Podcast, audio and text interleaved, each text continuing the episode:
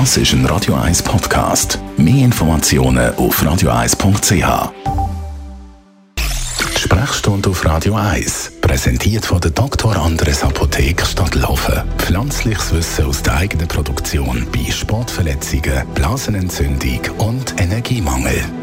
Montag ist immer Termin, wo es ums Herz geht. Nämlich mit dem Sascha Salzberg. Er ist Herzchirurg. Herr Salzberg, wie viele äh, Bypass-Operationen ist heute das große Thema? Viele kennen das auch, haben es auch schon gehört, äh, um einmal auf den gleichen Wissensstand bringen. Was ist das eigentlich ganz genau? Also eine Bypass-Operation ist eine Operation am Herz, wo eine Umleitung gemacht wird über ein verstopftes Herzkranzgefäß. Die Bypass-Operation ist die meistgemachte Operation gewesen, überhaupt in den 1990er bis 2000. Die Herzchirurgen haben sich vor Arbeit überhaupt nicht können retten. Sie sind ist die meistgemachte Operation auf der Welt gewesen. Und dann sind äh, Kathetereingriffe gekommen, die Stents sind eingeführt worden. Das ist auch maßgeblich an der Uni Zürich gemacht worden, so dass die Zahlen aktuell eher abnehmen. Aber es ist immer noch die Haupt, eine der Hauptbeschäftigungen von einem Herzchirurgen einem grossen Zentrum auf der Welt. Wann kommt es eigentlich zu so einer Bypass-Operation? Ja, das ist, das ist ein großer Diskussionspunkt. Früher immer.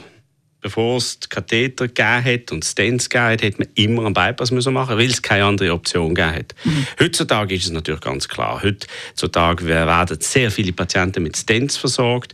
Und es gibt aber klare Situationen bei Drückgefäßerkrankungen, also wenn drei von den Hauptgefäßen auf dem Herz befallen sind und noch andere Risikofaktoren vorhanden, dann macht Bypass-Operation mehr Sinn wie ein Stent. Aber das sind Diskussionen, die den Spitälern zwischen Herzchirurgen und Kardiologen im sogenannten Heart-Team geführt werden. Hm. Und wie läuft so eine Operation ab? Ist es eine Operation am offenen Herz oder minimal invasiv?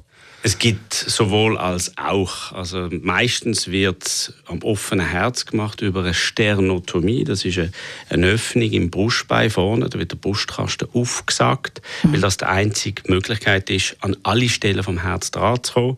Dann macht man die Bypass-Operation mit Umgehungsgefäß. Das können Arterien sein oder Venen, meistens mit Arterien. Und dann kann man die Operation am schlagenden Herz machen, minimalinvasiv, ohne Herz-Lungen-Maschine. Oder man macht es mit der Herz-Lungen-Maschine. In bestimmten Situationen kann man auch den Bypass über eine kleine Öffnung unter der linken Brustwarze von 5 cm durchführen. Aber das kommt natürlich nur bei Patienten in Frage, die ein Bypass oder halt nur an einer Stelle Längsstelle haben. Und wie viel Zeit rechnen wir da ein? Also für die Operation, aber auch vor allem nachher, um sich erholen? Also die Operation selber, die geht zwischen drei und vier Stunden.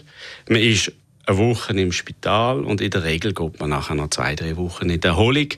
Insgesamt muss man sich schon vorstellen, dass man zwei, drei Monate etwas spürt. Aber man ist halt nachher viel leistungsfähiger als vorher. Danke vielmals, Sascha Salzberg.